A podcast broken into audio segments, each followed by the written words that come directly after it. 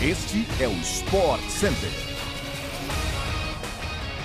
Ótimo dia, fãs de esportes! Estamos chegando com mais um podcast do Sport Center que vai ao ar sempre de segunda a sexta-feira às 6 horas da manhã, além da nossa edição extra às sextas à tarde. Aqui quem fala é o Bruno Vicari. Não se esqueça de seguir o nosso podcast aí no seu tocador preferido. O Sport Center também chega diariamente na TV, ao vivo pela ESPN no Star Plus e hoje são quatro edições: 11 da manhã, 4 da tarde, às 8 da noite e também à meia-noite. Claro que nesta segunda-feira a programação é especial, pensando em convocação da seleção brasileira para a Copa do Mundo do Catar. É um dos destaques do nosso programa de hoje, além das séries A e B do Campeonato Brasileiro com Vasco de volta e ainda o futebol internacional. Sobe o som porque o Sport Center está no ar.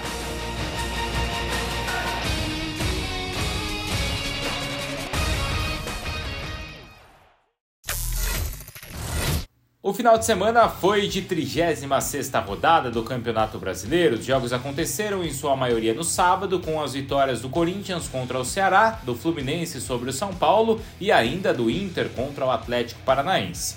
No domingo, Curitiba confirmou que vai jogar a Série A em 2023. Se salvou, hein? Com gol de Aleph Manga em cobrança de pênalti, os donos da casa venceram por 1 a 0 o Flamengo lá no Couto Pereira. Com a casa cheia, com mais de 33 mil pessoas, o jogo foi equilibrado no primeiro tempo, tendo menos bola rolando na etapa final. O Curitiba, com experiência, amarrou o jogo após abrir o placar e não houve mais lances de perigo até o fim.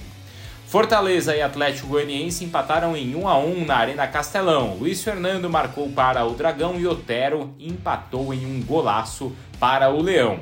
Com este resultado, Fortaleza soma 49 pontos, segue na luta por uma vaga na Libertadores do ano que vem. Já o Atlético Goianiense tem 34 e segue na zona do rebaixamento. Já com a taça do Brasileirão garantida, o Palmeiras enfrentou o Cuiabá, tomou um susto no começo quando os donos da casa, jogando bem, saíram na frente. Mas aí os campeões melhoraram no segundo tempo e empataram, evitando assim que a faixa fosse carimbada lá na Arena Pantanal. Mantendo então a invencibilidade como visitante da competição, o Palmeiras segue assim nesta competição. O Cuiabá vem de uma vitória praticamente, ou com uma vitória praticamente garantiria a sua permanência na Série A, mas agora volta a correr riscos de rebaixamento e terá mais duas rodadas para evitar então a queda. Após dois anos da Série B, o Vasco está de volta à primeira divisão em 2023 e com a esperança de vir forte com a SAF.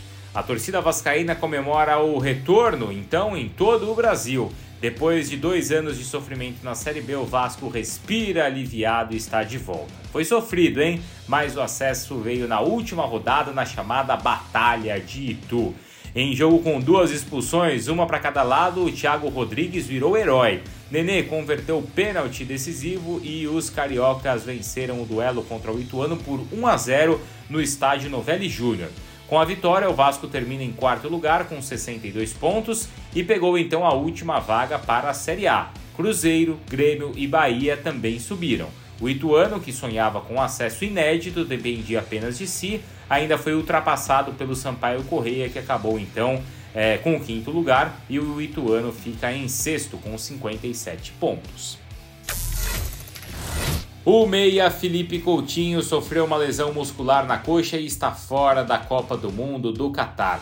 A convocação da seleção vai ser feita nesta segunda-feira, a uma hora da tarde. O jogador de 30 anos se machucou durante um treinamento do Aston Villa e nem sequer foi relacionado para a partida contra o United neste domingo pelo campeonato inglês. O Rodrigo Lasmar, médico da seleção brasileira, entrou em contato com o departamento médico do Aston Villa e foi comunicado que realmente não haverá tempo para recuperar o Coutinho antes da Copa.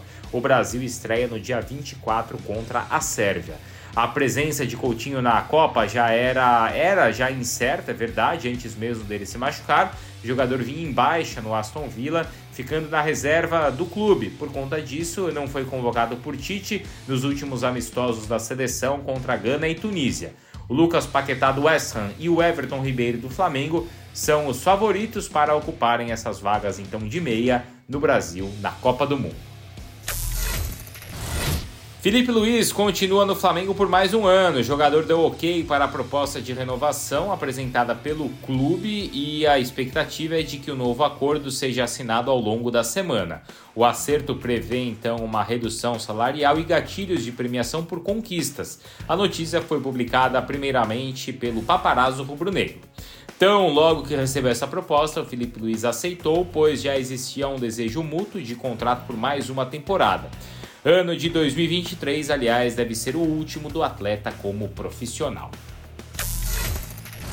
É isso, pessoal. Assim a gente chega ao fim então de mais um podcast do Sport Center. Pode ficar ligado, tá? Ao longo de toda a nossa programação nesta segunda-feira, com muito de convocação para a Copa do Mundo, convocação da seleção. E não se esqueça, o nosso podcast volta amanhã às 6 horas da manhã.